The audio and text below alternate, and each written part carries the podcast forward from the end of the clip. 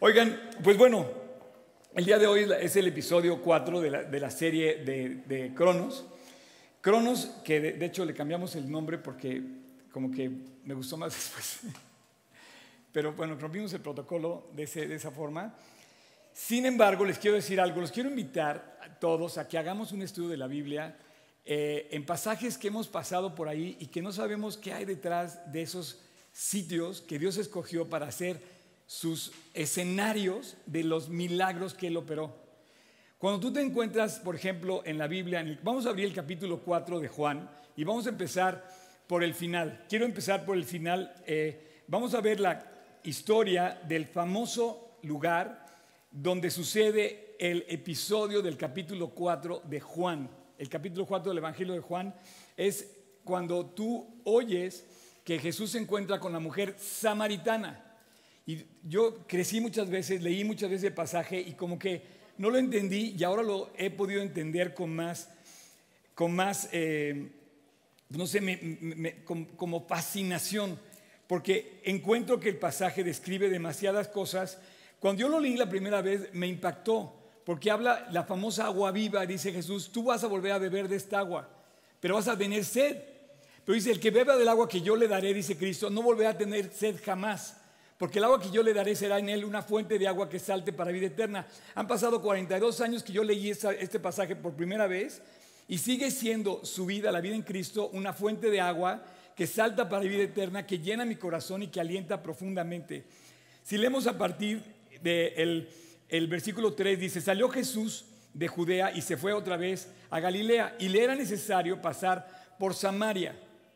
Eh, tenemos el mapa, podemos em-, empezar con el primer mapa, el mapa donde está el reino dividido, el reino eh, para, vamos a empezar. Quiero llevarlos a Israel. Miren, eh, esta es una visita en el tiempo de todas las cronologías. Voy a tratar de ser lo más práctico que puedo, voy a tratar de explicarles. Lo primero que les quiero decir es que he estado varias veces en Israel y creo que Israel, ya me estoy volviendo un poco este, israelita, se está, se está volviendo como mi segunda casa anhelo regresar otra vez y me tiene cautivado lo que, lo que entendí cuando eh, eh, estuve en Israel. He ido 10 veces y ayer hablaba, para este, para este estudio me comuniqué a Israel para dar el dato exacto. Fíjense bien, venía de Galilea, Galilea es el mar que está allá arriba. Ahorita, después explico ese mapa, pero vean por lo pronto ese espacio ahí. El mar de Galilea es realmente un lago, pero le dicen mar porque es único, una única fuente de agua dulce que hay es lo que hace que la Galilea en la parte norte sea fértil, en la parte fértil de Israel, la parte de abajo es el desierto, donde está el mar muerto, este es el mar muerto, este es, este es todo es desierto. Eh, y te iba a decir, em, eh, dice que Jesús venía de Galilea, acuérdense que Jesús vivía en Capernaum, él ejerció su ministerio desde Capernaum, nació en Belén, ya vimos el mapa, después se fue a vivir a Nazaret, cuando regresa con sus, con sus eh, perdón, em, nació en Belén, después fue a Nazaret y después de Nazaret se fue a Capernaum con su ministerio. Vivió en Nazaret como carpintero, ¿ok? Eh, hijo de un carpintero. Se va a Galilea, ejerce su ministerio en Galilea y dice que tenía que venir a Judea. Judea está al sur, esta es Judea. Y tenía que pasar por Samaria. Los samaritanos no pasaban por, perdóname, los judíos no pasaban por Samaria. Ahorita vamos a entender por qué. Alguna vez, eh, hace unos, un par de años y medio, hablamos sobre la división del reino, vimos quiénes eran los samaritanos y quiénes eran los pues, judíos, o sea, cuando se divide el reino. Pero ¿sabes lo que hacía un, un judío que venía de Galilea a, a Jerusalén? No pasaba por Samaria. Si tú trazaras una línea recta del mar de Galilea a Samaria, perdóname, a Jerusalén, tienes que pasar por Samaria. Sin embargo, como no se hablaban, como estaban peleados, ellos preferían caminar el doble de distancia y ¿qué hacían? Bajaban a la cuenca del río Jordán, caminaban a la orilla del río Jordán y llegaban hasta acá y subían a Jerusalén. O sea, rodeaban, yo calculo que, eh, transitaban el doble de camino. ¿Ok? Muchas gracias. Vamos a seguir leyendo. Versículo 5. Vino pues a una ciudad llamada Samaria, perdón, una llamada, una ciudad de Samaria llamada Sicar. Ahora, quiero decirles esto, esto en el original, la palabra Sicar es Siquem o Shechem, y hoy la ciudad, ¿sabes cómo se llama? No sé si la han oído en las noticias, se llama Nablus. Bueno, es, una de las ciudades de la zona A de Cisjordania, en donde está gobernada policialmente y civilmente por árabes. Es el conflicto palestino. Pues era necesario pasar por ahí. Ok, Sicar es Siquem o hoy Nablus, que de hecho son como pueblitos alrededor que están muy pegados. Ahorita lo vamos a ver. Y dice, junto a la heredad que Jacob le dio a su hijo José. Entonces aquí voy a empezar mi historia. Aquí empieza la cronología. La Biblia tiene el cuidado de explicarte de dónde salen los pasajes que a veces menospreciamos en nuestra lectura. Sicar, ay, pues quién sabe qué será Sicar. Samaria, quién sabe qué será Samaria. Nos imaginamos un, un mapa ahí medio borroso. Pero Dios nos pone esto con unas enseñanzas preciosas. Imagínate que los judíos tenían que rodear. ¿Cuántas veces por orgullo nos cuesta más caro, pero por orgullo no perdonamos, no pasamos y así? Ahora, vamos a poner ahora la imagen principal de la genealogía, perdóname, de la cronología de esta, de esta sesión de hoy. Y vamos a empezar justamente donde dice el versículo, dice, fíjate bien, junto a la heredad que Jacob dio a su hijo José. Y nos vamos a ir dos mil años atrás o más. Vamos a empezar, estamos aquí en Nablus, este es el día de hoy. Aquí es el pozo que estamos leyendo en el Evangelio, cuando la mujer samaritana, vamos a ver aquí qué pasa con se divide el reino. Pero si nos vamos hasta atrás, yo te quiero decir básicamente y a grandes rasgos que justamente Jacob eh, toma esta heredad. mantén ahí la, imagen, por favor, Sharon. Eh, tal cual dice así. Después, fíjate bien, me voy a ir, no lo busquen, me voy a ir al capítulo 33 de Génesis, que se lee de esta manera. Después Jacob llegó sano y salvo a la ciudad de Siquem, la que le decía Sicar, en el Nuevo Testamento dice Sicar, porque hay esa diferencia, acuérdense que está escrito en griego, el Nuevo Testamento, y en hebreo, el Antiguo Testamento.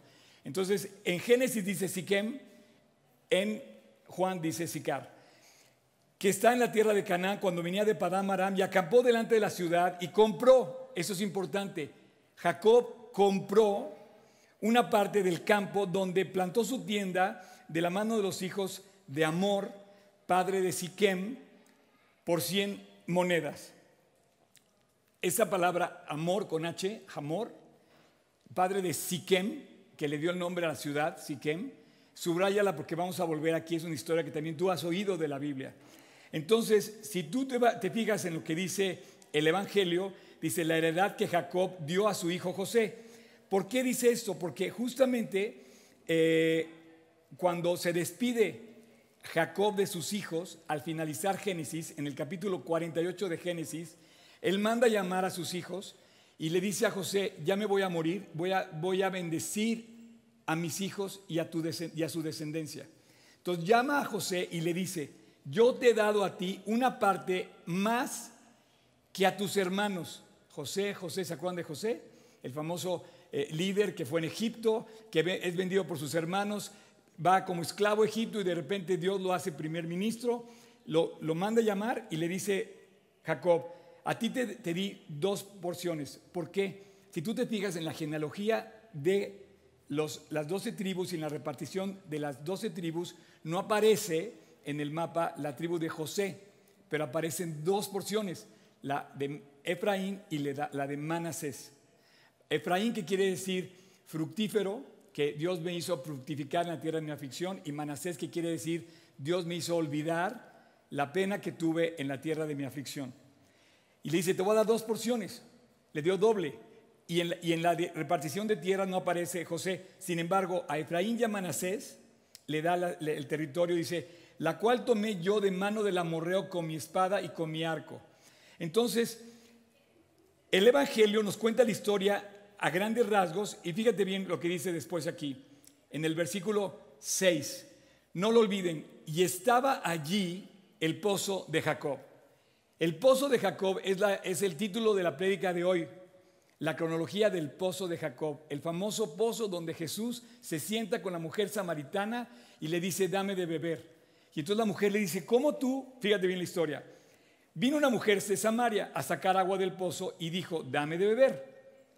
Pues sus discípulos habían ido a, comprar la ciudad de comer. La mujer samaritana le dijo, ¿cómo tú, siendo judío, me pides a mí de beber, que soy mujer samaritana? Porque los judíos y los samaritanos no se tratan entre sí. Esta historia tú la has oído y te voy a explicar, voy a tratar de hacer lo más rápido posible, como decía Tony, para estudiar la Biblia. Podemos poner el mapa ahora sí. El, el, reino se divide en el reino del norte y el reino del sur. Eh, también en la sección de reyes que vimos hace un par de años, eh, vimos toda esta historia de los 40 reyes de Israel, pero el primer rey de Israel fue Saúl, el segundo fue David y el tercero fue Salomón. Fueron los únicos tres reyes que gobernaron todo el territorio conjunto de Israel. Nunca más se volvió a mantener unido el reino ni hasta la fecha. Ustedes ven a Israel dividido entre árabes y judíos. Sin embargo, por ahí del año 1000, eh, David le hereda a Salomón el reino y, y le dice, tú vas a construir el templo. ¿En dónde? En Jerusalén. ¿Por qué? Porque ya había llevado el arca eh, y el tabernáculo, David lo había llevado hasta Jerusalén y dice, no puede ser que yo viva en un palacio y Dios, su arca, esté en una tienda. Entonces voy a hacer el rey, voy a hacer el, eh, vamos a hacer el templo y el, profeta le dice, tú no, lo va a hacer tu hijo Salomón. Efectivamente, Salomón reina con todo el Reino Unido, que quiere decir paz, Salomón, Shalom, paz, eh, y, reina por última vez todo el reino unido, ejerce su dominio sobre el reino en unidad. Una vez que eso sucede, eh, Salomón viene en una decadencia, tiene más de mil esposas y se viene en una decadencia en la que Dios le dijo, si tú te portas mal, no te voy a bendecir. Esa es una lección para nosotros también. Y efectivamente empieza a simbrarse el reino. Y de un reino unido que dejó David y le heredó a Salomón, y de todos los hijos que tú te imaginas cuántos hijos tuvo con mil esposas, solamente menciona a uno la descendencia, que es Roboam. Ese Roboam debía seguir reinando en donde? Pues en Jerusalén. Ahí estaba el palacio real, ahí estaba el, trono de su padre y ahí estaba el templo. Sin embargo, Roboam era, un hombre de doble ánimo, pusilánime, sin decisiones, se dejó llevar por todas las cosas y se fue a Samaria, a la ciudad de Siquem. Y ahí, y ahí lo quieren nombrar rey a él. Y dice, oye, ¿por qué vas a ir a Siquem a que te nombren rey? Y bueno, pues en Siquem se divide el reino. Porque de ahí surge el famoso Jeroboam, que era un siervo de, Saúl, perdóname, Saúl, de Salomón, y entran en pugna. ¿Se acuerdan de la división del reino que le dice, bájanos los impuestos, alivianos la carga? Y entonces Roboam dijo, no, el dedo de mi, de mi mano es más duro que el muslo de mi padre. Y entonces se divide el reino y se divide entre Jeroboam, que se va al norte, y Roboam, que se va al sur. Cuando ve que lo empiezan a perseguir para matarlo, huye de Siquem y se va a Jerusalén a refugiar y desde ahí intenta recuperar el reino porque dice, voy a estar en la ciudad santa, ahí está el templo, desde el templo voy a poder ejercer el dominio, voy a, poder ejercer la fuerza religiosa para volver a captar a toda la nación. Aquí es donde ves cómo la política usa de la religión para aprovecharse de la política. Y se viene Roboam a Jerusalén. Y se quedan dos tribus con él, Benjamín y Judá. Y las otras diez tribus se quedan en Siquem con Jeroboam. Y de ahí se hacen enemigos entre ellos mismos, se divide el reino. Eso estamos viviendo un poco en México. De repente empezamos a ver que hay, que hay una como distanciamiento y todos somos mexicanos, deberíamos estar unidos. Pero eso pasa ahí, en aquel entonces. Y la diferencia, ¿sabes en qué radica? Te la voy a explicar rápido. espero ser breve. La diferencia y ese celo tan grande que hay entre samaritanos y judíos es el siguiente. En Jerusalén estaba el templo. La adoración real ordenada por Dios en el Antiguo Testamento debía ejercerse en Jerusalén, en el templo. Pero Jeroboam dice, si yo, si yo sigo las, las leyes judías, todos se van a ir a Jerusalén y todos van a acabar huyendo de mi reinado. entonces vamos a inventarnos una nueva religión. Por así es, así de brusco lo puedo contar. Y voy a hacerme dos becerros de oro y voy a poner uno en Beersheba, eh, voy, a, voy a, perdóname, voy a poner uno en Betel y voy a poner uno en Dan, que es la, la parte hasta arriba, no aparece aquí en el mapa, pero es digamos la más alta. Y voy a decirle a la gente del reino del norte que ya no tienen que ir a adorar a Jerusalén y que tienen que ir a adorar o al sur, pero hasta el sur, nada más hasta Betel, o en Dan, que es la tribu hasta arriba. De esa manera, él toma un lugar santo, Betel, donde le apareció también a Jacob Dios, y le dice, desde aquí vas a poder adorar, ya no tienes que bajar a Jerusalén. Y se la creen. Los samaritanos, los del norte, le toman la palabra a Jeroboam y los sacerdotes ortodoxos religiosos eh, que eran los levitas que estaban en Jerusalén dicen, no puede ser, todos aquellos del norte son pecadores que se han apartado de la verdadera ley de Dios. Y sí es cierto, el pecado más odioso que Dios puede odiar es que te apartes de él. Y lo cometió el reino del norte guiado por Jeroboam. Entonces no se hablaban, estaban distanciados. ¿Sabes qué? Es que tú eres de otro partido, por así decir, pero eres de otra fe. Y no me llevo contigo porque tú estás adulterando la verdadera religión. Ok, espero no haberlos vuelto más.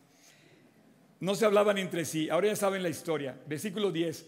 Respondió Jesús y le dijo, si conocías el don de Dios y quién es el que te dice dame de beber, tú le pedirías, ¿puedes poner la imagen de la samaritana con Jesús, por favor?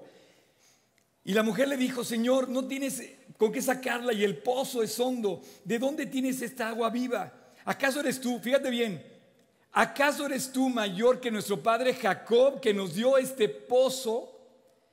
De repente te das cuenta que ese lugar, Siquem, era tan importante que el pozo era comprado por Jacob, uno de los patriarcas de Israel, donde se había iniciado el reino, una samaritana, para ella, como samaritana, era el lugar sagrado donde había iniciado el reino. ¿Por qué? Porque, ahorita te voy a decir por qué era el lugar sagrado. Eh, eh, guarden esto, ¿por qué era el lugar sagrado ese pozo, ese lugar del cual han vivido, del cual bebieron sus hijos y sus ganados? Versículo 13. Respondió Jesús, wow. Y le dijo, cualquiera que beba de esta agua volverá a tener sed. Mas el que beba del agua que yo le daré no tendrá sed jamás sino que el agua que yo le daré será en él una fuente de agua que salte para vida eterna. Como decía Tony al principio, si tú vives para Cristo, o sea, esto es en serio. Y Dios te dijo, si tú vives para Cristo, tienes a Cristo en tu corazón y tú conoces a Dios, tienes la fuente de agua que salta para vida eterna en tu corazón. Y no tendrás sed jamás. O sea, Dios lo toma en serio y te promete paz, por lo menos en medio de las pruebas, para siempre. La mujer le dijo, Señor, dame esa agua, porque no tengo, porque yo tengo sed. Dice, para que no tenga, perdóname, es que me acelero. Dame esa agua para que no tenga yo sed, ni venga aquí a sacarla. Y Jesús le dijo, ve, llama a tu marido.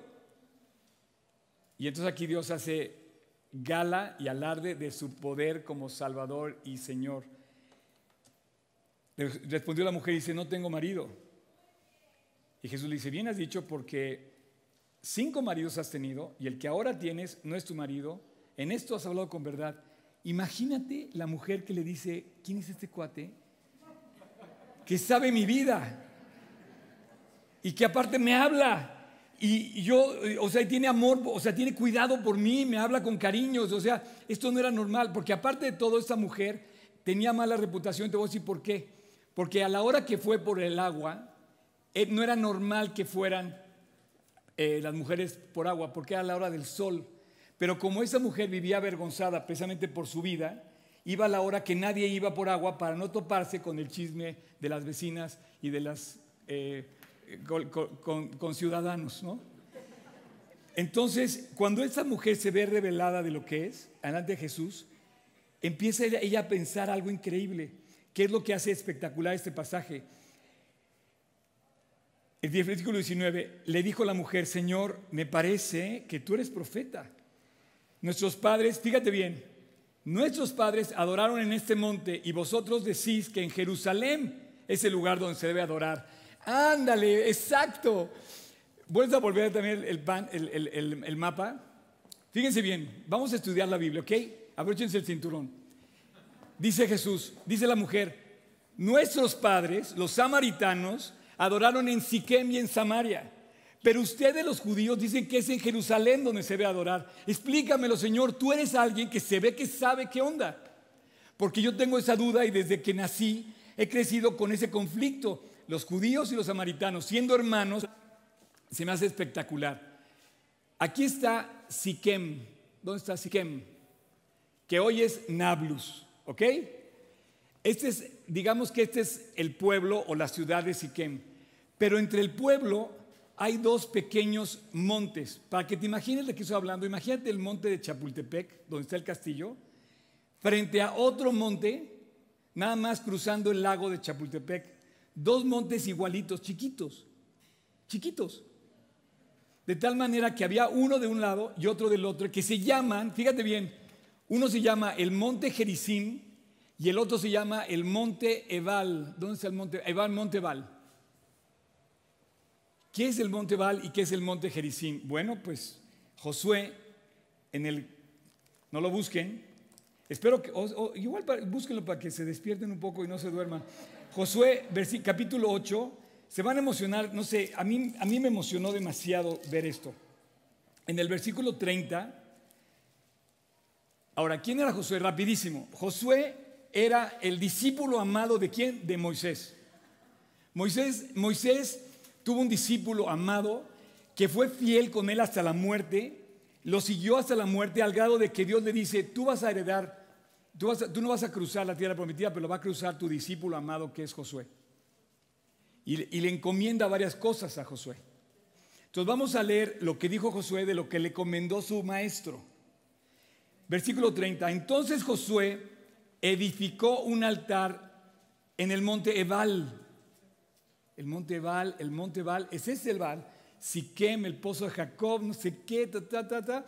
Ok, como Moisés, siervo de Dios, le había mandado a los hijos de Israel, como está escrito en el libro de la ley de Moisés un altar de piedras enteras sobre las cuales nadie alzó hierro.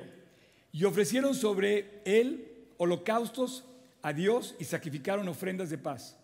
También escribió allí sobre las piedras una copia de la ley de Moisés, la cual escribió delante de los hijos de Israel.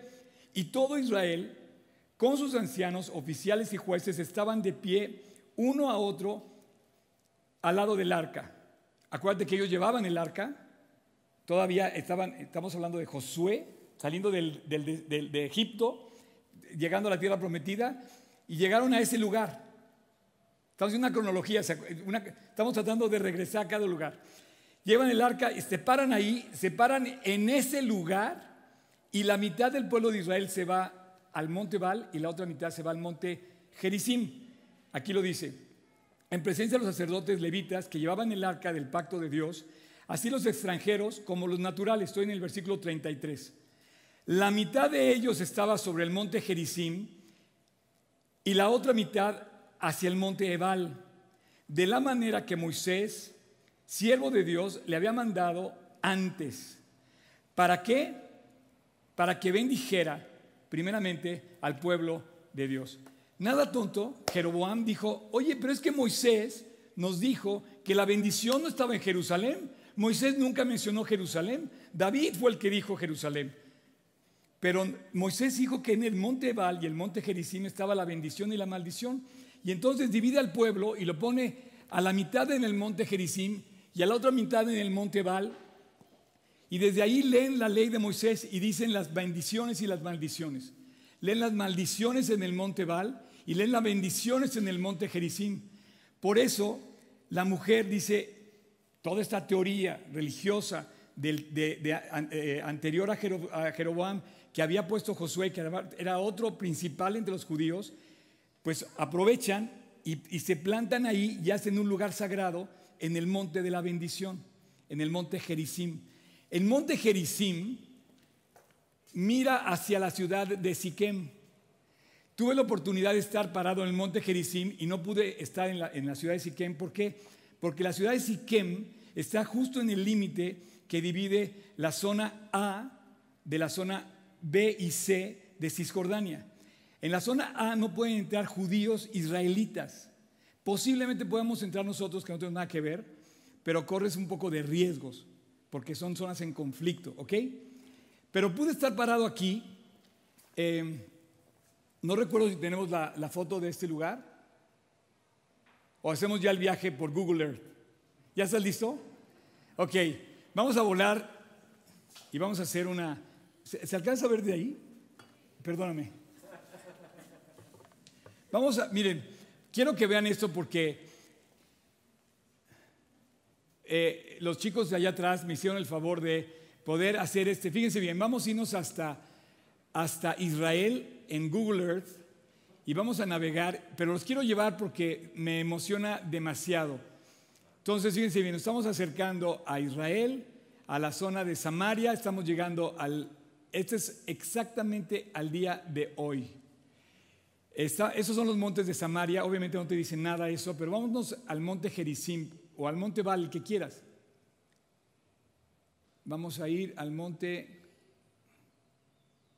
Gerizim. Fíjense bien, qué increíble. Ahí está la ciudad y vean los montes y vamos a planarnos en el primero. Este es el primero. ¿Ok? Está la ciudad en medio y, del otro lado está el monte Ebal. Pues, ¿Podemos irnos al monte Ebal, por favor?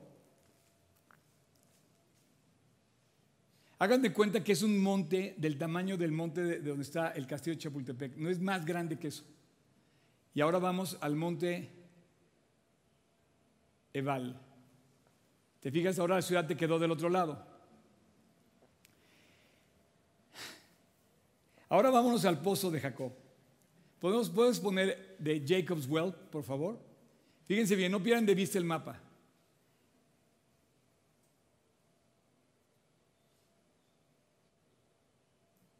¿ok? Está como en las afueritas de la, de la, de la ciudad y el pozo de Jacob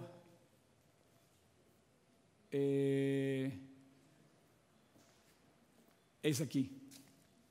Es que sabes lo que pasa que sí se pixelea mucho la imagen, pero mientras está eso ahí, por favor, déjalo ahí tantito mientras continúo leyendo el pasaje, porque eso mi colega de Israel me dijo anoche, me dice, estamos prácticamente seguros, prácticamente seguros que ese pozo que está ahí hoy, en la ciudad de Siquem, en Nablus, es realmente el pozo de Jacob. Un pozo es una fuente de agua que salta siempre, que, tiene, que corre siempre, ¿están de acuerdo? No se ha secado. Al parecer sigue, sigue teniendo agua. Sin embargo, una iglesia de, griegos ortodoxos construyeron ahí una iglesia. Como vas a Israel y vas a encontrar en los lugares santos templos que marcan las, las zonas o los lugares que ellos dicen, por ejemplo, el, más conocido de todos es el Santo Sepulcro. Es, esa basílica donde dicen que estuvo la cruz de Cristo. Es uno de los dos lugares en Jerusalén donde, y entonces construyeron la famosa basílica del Santo Sepulcro. El pasaje continúa diciendo, vamos a volver con la mujer. Eh, nuestro, versículo 20, nuestros padres adoraron en este monte. ¿Sabes qué hizo la mujer? La mujer estaba ahí. Obviamente no estaba toda la ciudad construida, la mujer estaba ahí sentada en el pozo, el pozo estaba fuera de la ciudad, la mujer estaba, en los días de Cristo ese pozo estaba vigente aunque la ciudad estaba destruida había sido arrasada por varias guerras, porque toda esa zona ha sido siempre muy bélica, y realmente había ruinas. Entonces ellos vivían en pueblitos alrededor, uno de ellos era Samaria, que estaba ligeramente arriba del, de Siquem. Entonces la mujer está sentada en el pozo y es como si yo estuviera sentado aquí, no sé, recargado aquí, y de repente tengo el monte Val y el monte Gerizim, y llega Jesús. Y entonces le dice, oye, pero entonces empieza a platicar con él y le dice, oye, es que nuestros padres adoraron en el monte. Cuando yo descubrí eso, dije, la chava estaba ahí y estaba viendo, justamente le dice, nuestros padres adoraron este monte, dinos por favor dónde se tiene que adorar. Entonces Jesús le contesta y le dice, mujer, versículo 21, créeme que la hora viene en que ni en este monte ni en Jerusalén adoraréis al Padre. La hora ya llegó y no sé si tú estés adorando a Dios donde debes adorarlo. No es en Jerusalén, no es en Roma, no es en, no sé, la basílica, no es en, aquí, no es en ningún lugar santo. El único lugar santo donde puedes adorar a Dios es en tu corazón, en donde decides de todo corazón buscar a Dios y rendirte a Él. Como me encantó este himno que cantamos al final, dice, sella y toma hoy mi vida eternamente para ti, Señor. Así terminamos la última, el último himno, sella y toma hoy mi vida. Eso es la adoración a Dios. Entonces Jesús le dice, créeme mujer, que la hora viene, versículo 21, cuando ni en este monte ni en Jerusalén adoraréis al Padre, vosotros adoráis lo que no sabéis, nosotros adoramos lo que sabemos, porque la salvación viene ciertamente de los judíos, mas la hora viene y ahora es cuando los verdaderos adoradores adorarán al Padre en espíritu y en verdad, porque también el Padre tales adoradores busca que le adoren. Dios es espíritu y los que le adoran en espíritu y en verdad es necesario que le adoren. Estas palabras de Cristo se las dijo, son muy conocidas, el pasaje es muy conocido y sucede en el famoso pozo de Jacob. Y dice, le dijo la mujer, sé que ha de venir el Mesías llamado el Cristo. Cuando Él venga, nos declarará todas las cosas. Y Jesús le dijo, yo soy. No, bueno, no imagino esta mujer todo se lo decía, o sea, ahí en primera fila, ¿no?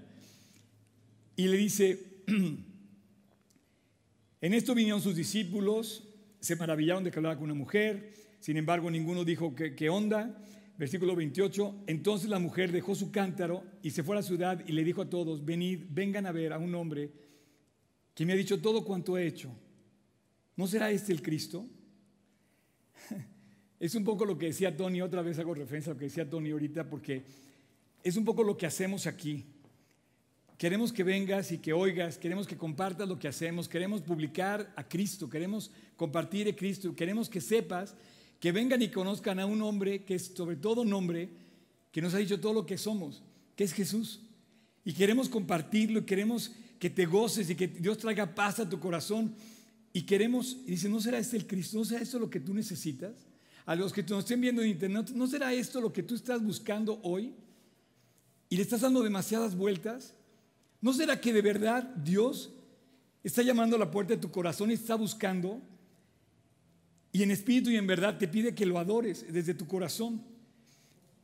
Entonces salieron de la ciudad y vinieron a él. Fue tan clara, tan clara, tan en serio el mensaje de esta mujer que la ciudad entera vino al, al pozo. La ciudad no estaba en el pozo, la ciudad estaba fuera, perdón, el pozo estaba fuera de la ciudad. Entonces la mujer corre, no sé exactamente si, si corrió a Siquem o corrió a uno de los pueblos cercanos de ahí, son muy cerquita, están muy cerquita, es como si bajaras de Chapultepec a Polanco y te regresaras, más o menos, del castillo, ¿no? De verdad es muy cerquita. Entonces, eh, le creyeron de tal manera a la mujer que no hubo duda. No sé cómo tú predicas a Cristo. Porque cuando tú hablas de Cristo, la gente te va a creer cuando hablas en serio. Por eso me gustó lo que decías, Tony. Venimos aquí en serio. Porque aunque Dios pone gozo y pone alegría, la seriedad lo que pone es lo que dice Dios. Entonces, entonces entre tanto los discípulos le rogaban, Rabí, come. Y le dijo, no, yo tengo otra comida. Entonces los discípulos decían unos a otros, versículo 33, ¿le habrá traído alguien de comer? Jesús le dijo, mi comida es que haga la voluntad del que me vio. Eh, Y bueno, versículo 39, y muchos de los samaritanos de aquella ciudad creyeron en él por la palabra de la mujer, que daba testimonio diciendo, me ha dicho todo lo que he hecho. Así es que yo te invito a que tú descubras lo que puedes convertirte en el momento en el que tú con toda eh, em, sinceridad compartes de Jesús. Eh, ahorita vamos a terminar de ver, quiero terminar de ver esta, eh, puedes poner otra vez... Em, el monte Samaria, bueno, el que, le, llaman ahí Samarian Temple. Si, tú escuchas hoy en las montañas de Samaria, eh, las montañas de Samaria no son zona A, sin embargo es parte de Cisjordania. Si te fijas, ahí están eh, los dos montes, está la ciudad, está el pozo, y estamos viendo que en esta parte del monte eh, de bendición está el templo samaritano. Los samaritanos hoy todavía siguen ejerciendo el, sacrificio de la oveja, por ejemplo. Ellos lo ejercen en el monte Gerizim. Si tú vas en la época de la Pascua y vas a ese lugar, vas a encontrarte con los judíos samaritanos que están vestidos de, oye, qué amable, champ. Gracias.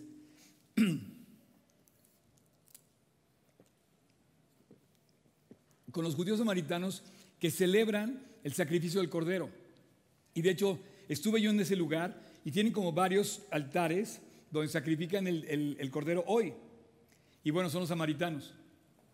Eh, y nada más para que Puedes, puedes eh, volar sobre Jerusalén más para que vean cómo Jerusalén queda al sur. Esto queda en, los límites de la frontera, digamos, del reino del norte. y vean, vean cómo vamos hacia el sur. La cámara se va a enfocar hacia el sur y va a bajar hacia Jerusalén. Jerusalén. Entonces Jesús no estaba en Jerusalén, no estaba en Galilea, estaba en el pozo de Jacob. Es un camino que queda entre Galilea y Jerusalén, en las montañas de Samaria, justamente en la heredad que Dios le dio a Jacob, al lado de la, de, la ciudad de, eh, de Samaria. Hay dos cosas más que suceden ahí. Se entierran los huesos de José. Hay una promesa que le da Jacob y le dice, bueno, José dice que cuando salgan de Egipto, él no se quiere enterrar en Egipto entonces les dice, a su descendencia que se lleven sus huesos y se entierran en Siquem.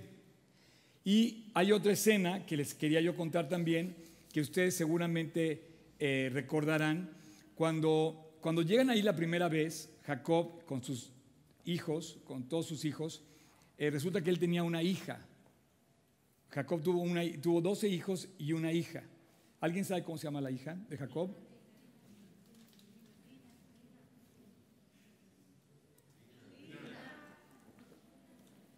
Gracias. Eh, ah, gracias, qué amable. Se llama Dina. Y ellos llegan, la primera vez que llegan a ese lugar, y compran esa tierra. Y al quien se los compra se llamaba Hamor, con H. Y su hijo se llamaba Siquem. Resulta que el, hijo, eh, digamos, toma a la, hija de Jacob y eh, no sé, es que no sé si abusó de ella. Yo creo que, yo creo que, que, ella también como que puso de su parte. porque, te voy a decir por qué. Porque, porque el campamento de Jacob estaba, estaba, ella estaba en su campamento.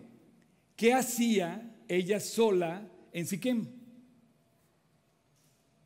Entonces conoce a este chico y ya sabe la historia.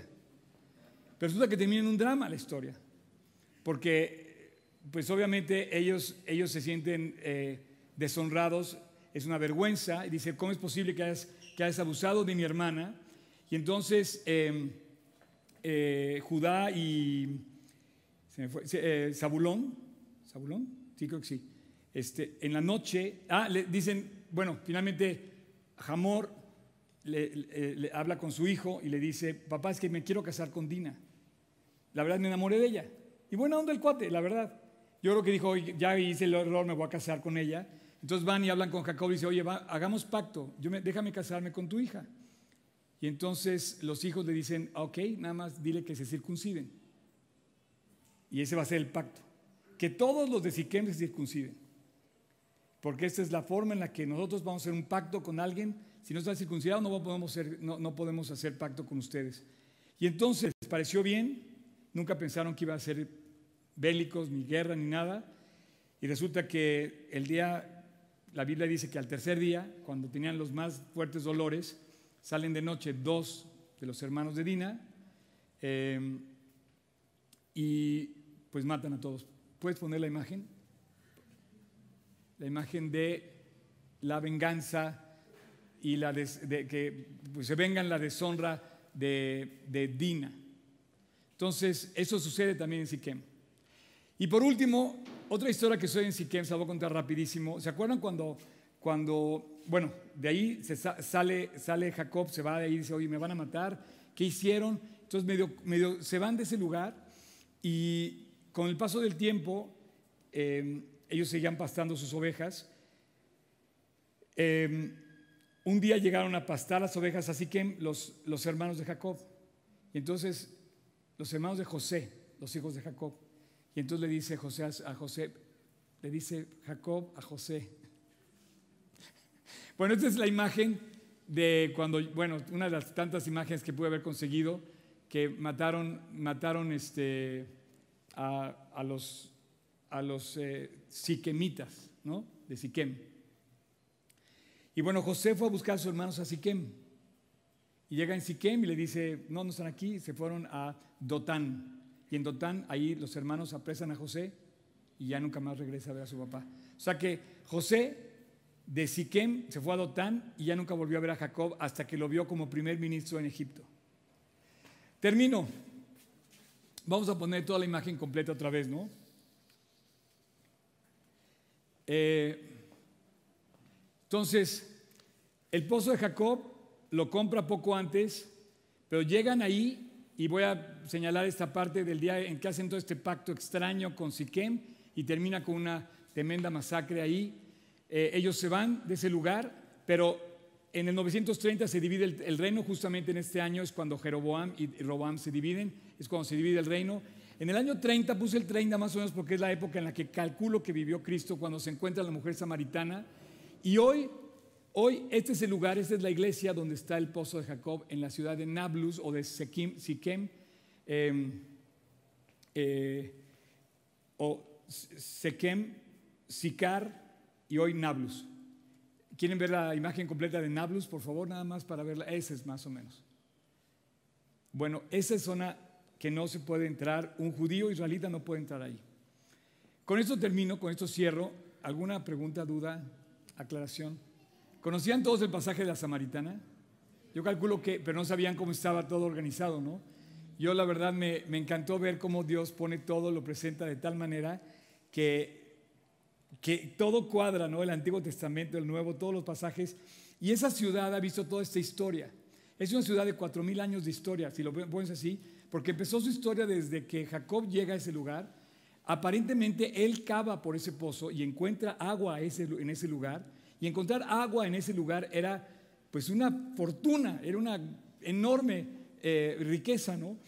Y desde ahí comienza la historia, ellos regresan ahí, inclusive alguien que también operó en Siquem fue el famoso Gedeón, también estuvo en esas zonas, porque todo eso todavía no se conformaba a Jerusalén, todo, se estaba, como, estaba como entrando el pueblo de Israel hacia la ciudad de Jerusalén. No, todavía no llegaban, pues, y se va se desarrollando toda la historia en esos, en esos lugares que es Samaria. Termino diciéndote, Samaria es donde están hoy todas las ciudades bíblicas, pero quedaron del lado de Cisjordania. Por ejemplo, zona A es Belén, que vimos la semana pasada. Zona A es Jericó. Zona A es Nablus, Ramala, y otras, siete eh, otras cuatro ciudades más. En, esas, en esa zona A, los judíos no pueden entrar. Hay policía árabe y hay gobierno civil árabe, que se llama la Autoridad Palestina hoy. En la zona B hay policía israelita, pero gobierno árabe. Y en la zona C hay policía israelita y gobierno israelita. De tal manera que los asentamientos judíos en la, Cisjordania están en la zona C. Los asentamientos árabes en la Cisjordania están en la zona A. Eh, los vas a ir entendiendo. Yo tardé como 15 años en entenderlo, pero cada vez se vuelve más eh, eh, real el conflicto porque lo estamos viendo delante de nuestros ojos. Para más información pueden ver el estudio de acontecer que estamos haciendo cada, eventualmente cada par de semanas. Eh, vamos a terminar ya, por favor, vamos a dar gracias. Eh, Pato, puedes, puedes subir con todo tu equipo. Y si tienen alguna duda, me encanta, me encanta este tema, me encanta estudiar la Biblia, me encanta también demostrar que la Biblia es como, como, como, un, como un espejo de la historia de Dios, de la doctrina, de respuestas, de tantas cosas que cuadran. La gente ha querido criticar la Biblia, la gente ha querido como echarle tierra, pero no puedes con este libro. Este libro comprueba una y otra vez ante nuestros ojos que, Dios vive y es real. Y bueno, estos lugares eh, no son populares hoy al turismo. Normalmente no encuentras turistas más que como nosotros, turistas bíblicos. Si tú vas eh, en un tour de American Express, por ejemplo, no creo que te lleven a Nablus ni a Siquem. Sin embargo, si tú vas en un, en un tour conmigo, que no se puede ir además, todavía no se puede ir, eh, vamos a visitar estos lugares que son bíblicos. Y hay otra cosa, una, hay, una, hay una referencia hermosa que sucede en, en, Samaria. Hay una profecía que está cumpliendo hoy. Dice, en las, en las montañas de Samaria se va a volver a levantar los viñedos y las vides, van a volver a crecer. Y van a estar cosechadas esas vides por extranjeros.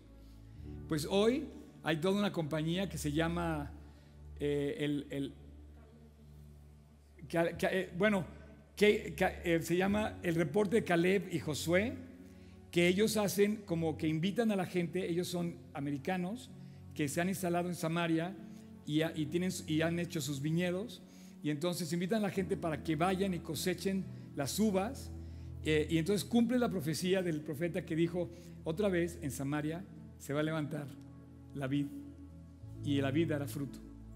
Y eso es una profecía que está cumpliendo no más de 20 años para acá.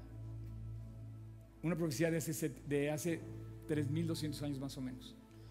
Padre, muchísimas gracias por esta increíble enseñanza. Qué hermoso es saber que tú llegas al corazón de las personas, como el de esta mujer.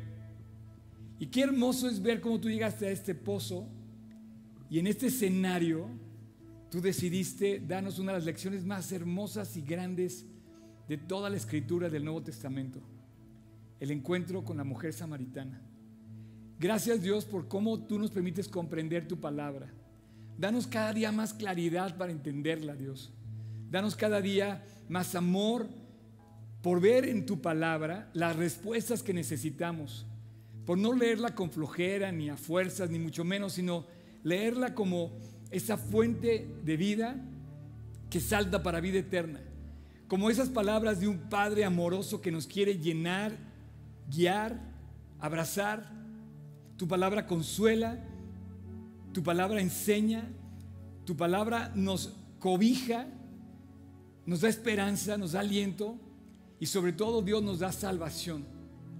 Gracias Dios por la Biblia, gracias porque podemos hoy estudiarla, abrirla con toda libertad. Hay lugares que no pueden hacer esto que hacemos aquí. Gracias por el pueblo de Israel, Dios. Te pedimos por la paz de Jerusalén. Y te pedimos por la paz en México. Y te pedimos por la paz en nuestros corazones, que solo puede venir por ti, Jesús. Gracias por aquella cruz en la que moriste, para darnos paz y para darnos salvación, para darnos esperanza, porque tú eres la fuente de vida eterna, porque tú eres Dios, lo que necesitamos todos.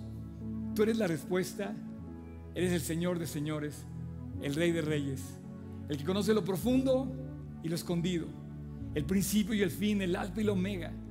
Señor, en tus manos estamos seguros, en tus manos estamos felices, en tus manos podemos seguir adelante, en tus manos podemos levantar la vista con esperanza, independientemente de cualquier circunstancia, Dios, económica, de salud, de relaciones, lo que sea, agarrados de ti, Jesús, eres la fuente de vida eterna. Te amamos Jesús y en tu nombre te damos gracias. Amén. Yo quiero decirte, así como estás, cierra tus ojos, quédate ahí, no se muevan, de verdad, denme los próximos tres minutos nada más. La semana pasada vimos Belén, vimos esa enseñanza preciosa del Cordero en Belén la semana pasada vimos el templo de Jerusalén y la adoración que se hacía ahí, la profecía que había increíble, que se ha cumplido y todo esto. Y hoy vemos el pozo de Jacob. Yo no sé si necesitabas entender qué es el pozo de Jacob y Siquem y Nablus y todo esto, Pero la mujer entendió ese día algo que tú sí tienes que entender hoy, no puedes dejar de entender. Me parece que eres profeta, le dijo la mujer a Jesús. ¿Cómo le hago, Dios, para tener esta agua viva y ya no tenga que venir a este pozo a sacarla? En este lugar, Dios, la enseñanza más grande para toda la humanidad que confirma lo que el Evangelio significa. Satisfacción, salvación, limpieza profunda para siempre, eterna, el agua que es gratis y que Jesús te ofrece y te da. Yo no sé cómo estés, qué estás viviendo, qué estás cargando, pero hoy Dios está llamando a la puerta de tu corazón. Tú pídele el agua a Él para que sacie tu corazón y te salve y te limpie. Hoy es el día de pedirle perdón. Hoy es el día de reconciliarte con Él, como lo hizo esa mujer. Así es que si tú estás ahí escuchando esta prédica, el día de hoy o en el futuro, cuando esta prédica circule en internet o hoy aquí, yo te quiero pedir que entiendas solo una cosa. Jesús es la fuente de agua que salta para vida eterna. Jesús te dice, si tú bebes de esta agua vas a volver a tener sed, pero si bebes del agua que Jesús te da, no volverás a tener sed jamás. Tu vida quedará limpia y podrás tener entrada al cielo, salvación y perdón. Hoy tu vida se disputa entre esas dos decisiones. Seguir viviendo sin Dios y vivir con Él. Seguir viviendo seco y vacío a vivir con la satisfacción profunda que brota del corazón del amor de Dios.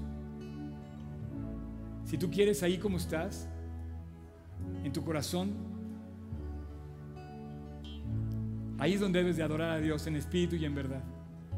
Te pido que ahí donde estás, si tú quieres, si tú ya lo hiciste, no importa, espérame tantito, pero si tú no lo has hecho, tienes dudas de tu salvación, tienes miedo a la muerte, tienes temor al porvenir, pídele a Dios que entre a tu corazón. Yo voy a terminar con una oración y ahí como estás, en silencio, dile a Dios que quieres que te limpie, que te lave y que entre a tu corazón. Como esta mujer. Si tú quieres, repite conmigo en tu interior, Señor Jesús, esta mañana te quiero invitar a mi corazón. Quiero adorarte en espíritu y en verdad. Delante de ti, Dios, no hay engaños. Delante de ti tú conoces mi vida y acudo a ti hoy para salvación. Te pido que entres a mi corazón, Dios, y que al entrar en mi vida permanezcas ahí, me limpies, me perdones de las cosas que he hecho, Igual no recuerdo todo lo malo que he hecho, Dios. Pero hoy te pido que me perdones por lo que te he ofendido a ti, por lo que he ofendido a otros y por lo que he ofendido a mí mismo. Hoy, Jesús, es mi día de redención. Te abro la puerta de mi corazón. Jesús, entra a mi corazón. Dame esa agua viva. Y a partir de hoy, quiero caminar contigo todos los días del resto de mi vida. Gracias Jesús por lo que hiciste en la cruz. A partir de hoy tú eres hoy mi Señor y mi Salvador personal. Te pido que entres a mi corazón para siempre. Seas mi Señor personal que quiera obedecerte y mi Salvador. En tu nombre Jesús. Amén.